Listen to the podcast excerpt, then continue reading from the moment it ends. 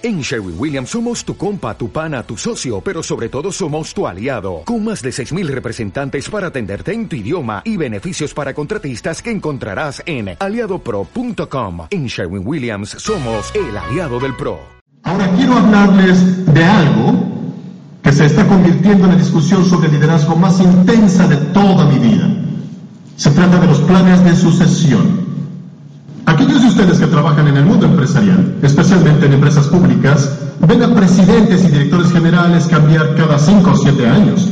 A veces la transición va bien, otras veces es un poco complicada, pero se produce con mucha regularidad y todos están acostumbrados. Sin embargo, en las iglesias no sucede así, en especial en las llamadas mega iglesias. No me gusta el término mega iglesias pero alguien lo creó y es para designar congregaciones con asistencias semanales de más de 2.000 personas. Adivinen cuántas megaiglesias había en el mundo en 1950. Unas tres, creo que podemos decir. Adivinen cuántas hay hoy en todo el mundo. Muchas, muchas miles de esas iglesias grandes y un alto porcentaje de ellas fueron edificadas por pastores que tienen aproximadamente mi edad, lo cual significa que todo el mundo va a tener un asiento en primera fila para ver cómo esas iglesias van a pasar la estafeta de liderazgo de una generación a la siguiente en unos pocos años. Mi predicción es que habrá una dosis de drama intenso, parte será bonito y gran parte será feo, pero ninguna parte será aburrida y eso crean. Los ancianos de Willow Creek están muy conscientes de que cumplí 60 años el año pasado. Que corroborar mi acta de nacimiento porque me veo como de 35 y tengo la energía de un estudiante universitario. Pero conocen mis antecedentes familiares de enfermedades del corazón, saben que viajo a zonas de alto riesgo y han sacado el tema de la sucesión varias veces en años recientes. Así que me preguntaron si estaría dispuesto a mantener conversaciones más formales acerca de mi transición final para dejar el liderazgo de esta iglesia. Para ello asignaron a un anciano que saben que conozco bien y en quien confío profundamente y dije, claro, ¿por qué no? Nuestras primeras conversaciones fueron un poco incómodas. Ambos sabíamos de lo que debíamos estar hablando, pero el hecho de dejar Willow no es el tema más fácil del que hablar, como se podría esperar. Así que en un principio Mike, su verdadero nombre, me habló de las transiciones que él ha visto en la empresa donde ha trabajado por 35 años y eso me ayudó un poco. Pero un día me hizo lo que yo pensaba era una pregunta fuerte. Bill, ¿sabes que algún día vas a morir?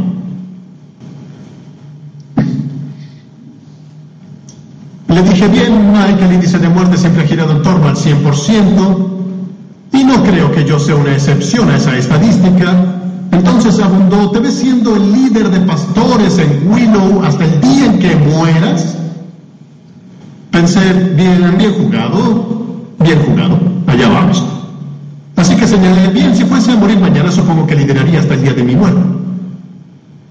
Mencionó, bueno, pero si no mueres hasta que tengas, digamos, más de 90 años y vas caminando con lentitud y hablando con lentitud y babeas, ¿deberías seguir siendo el líder de pastores? Y le dije, pero ¿cuán lento es el caminar y cuánta... ¿De cuánta baba hablamos? y nos reímos mucho. Mike abordó mis sentimientos con mucha sensibilidad durante el curso de más de un año completo, mientras hablábamos sobre el futuro. Él solo me conducía tan lejos como pensaba que podía hacerlo. Cuando me veía ponerme en posición fetal sabía que había ido demasiado lejos. Pero quiero ir directo al grano y decirles dónde estamos aquí en Willow con respecto a los planes de transición y hacer un bosquejo que les sea útil a aquellos de ustedes que están pensando en avanzar hacia una sucesión en el futuro. Por tanto, decidimos que lo veríamos de este modo. Primero está la fase de planeación. Fase de planeación. ¿Ok? Ahora, durante esta fase de planeación, uh, cada tema importante que pertenezca a la transición debe salir a la superficie. ¿De quién es tarea escoger al sucesor? ¿Es tarea de los ancianos? ¿Es tarea de líderes de pastores? ¿Es tarea de la denominación? ¿Es una combinación de todo eso? ¿Cuál es el periodo aproximado que se contempla para la transición? ¿Tres años desde ahora, cinco años desde ahora o diez años? Acordamos que el nuestro está en algún lugar entre los cinco y los diez. Si les digo algo más concreto que eso, tendría que matarlos iglesia al pastor que ha entregado toda su vida a esa empresa. ¿Tendrá el pastor algún papel después de la transición? Esas y otras 30 preguntas parecidas tienen que ser solucionadas en esta fase de hacer planeación y no debería hacerse apresuradamente. Ah, soy un estoico holandés y puedo mantener conversaciones difíciles, pero si Mike hubiera intentado apresurar estas conversaciones, habría sido muy difícil para mí.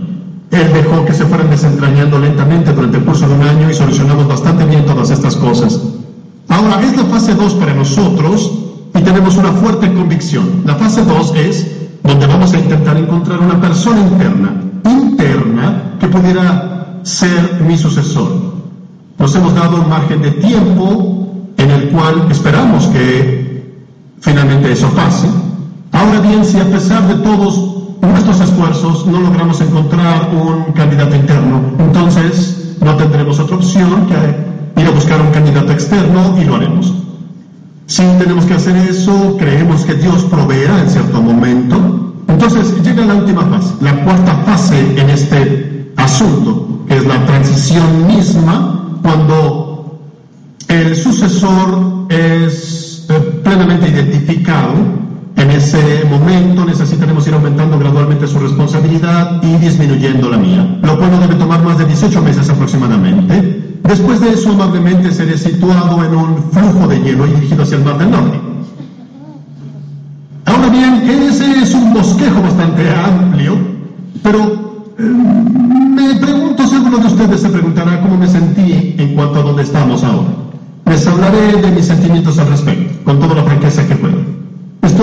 orgulloso de nuestra junta y de cómo realizaron el proceso. En mi opinión, montaron un curso de cómo hacerlo muy bien. Por encima de eso, me siento estupendamente por el futuro de Willow. Siento que el futuro de Willow es más seguro ahora que tenemos ese tipo de plan. Pero la noche en que salí de la reunión con los ancianos, en la que todos pusimos las manos en círculo y estuvimos de acuerdo, iba conduciendo cerca del lago que hay delante de la iglesia y recordé cuando toda esa propiedad solamente era un maizal. Recordé caminar sobre ese terreno preguntándome si Dios nos ayudaría alguna vez a adquirirlo. Miré los edificios mientras iba conduciendo aquella noche y recuerdo cada pequeña y grande ceremonia, cada campaña para recaudar fondos y cada día de oración de dedicación. Al mirar el lago delante de Willow, recordé los bautismos, las veces en que bauticé a familiares y algunos de mis mejores amigos. Debo decir que esa noche al ir conduciendo por el campus fue muy emotiva, mucho más difícil de lo que pensé que iba a ser. Eh, sigo teniendo muchos años de emocionante trabajo que puedo hacer aquí en Willow, así que solo puedo imaginar lo difícil que va a ser a medida que nos acerquemos más al final. Quiero hacer una pequeña nota al margen aquí. Para los miembros de la Junta, tienen que comprender cómo funcionan los sentimientos más profundos en las vidas y los corazones de los líderes de pastores o los pastores fundadores.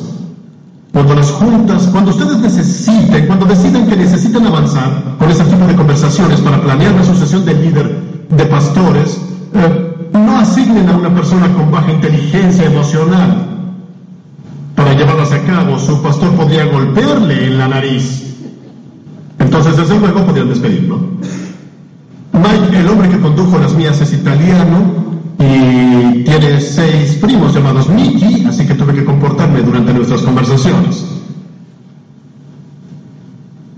Van a ser conversaciones delicadas, así que solo sean cuidadosos. Líderes de pastores, algunos de ustedes son tentados a seguir mucho tiempo.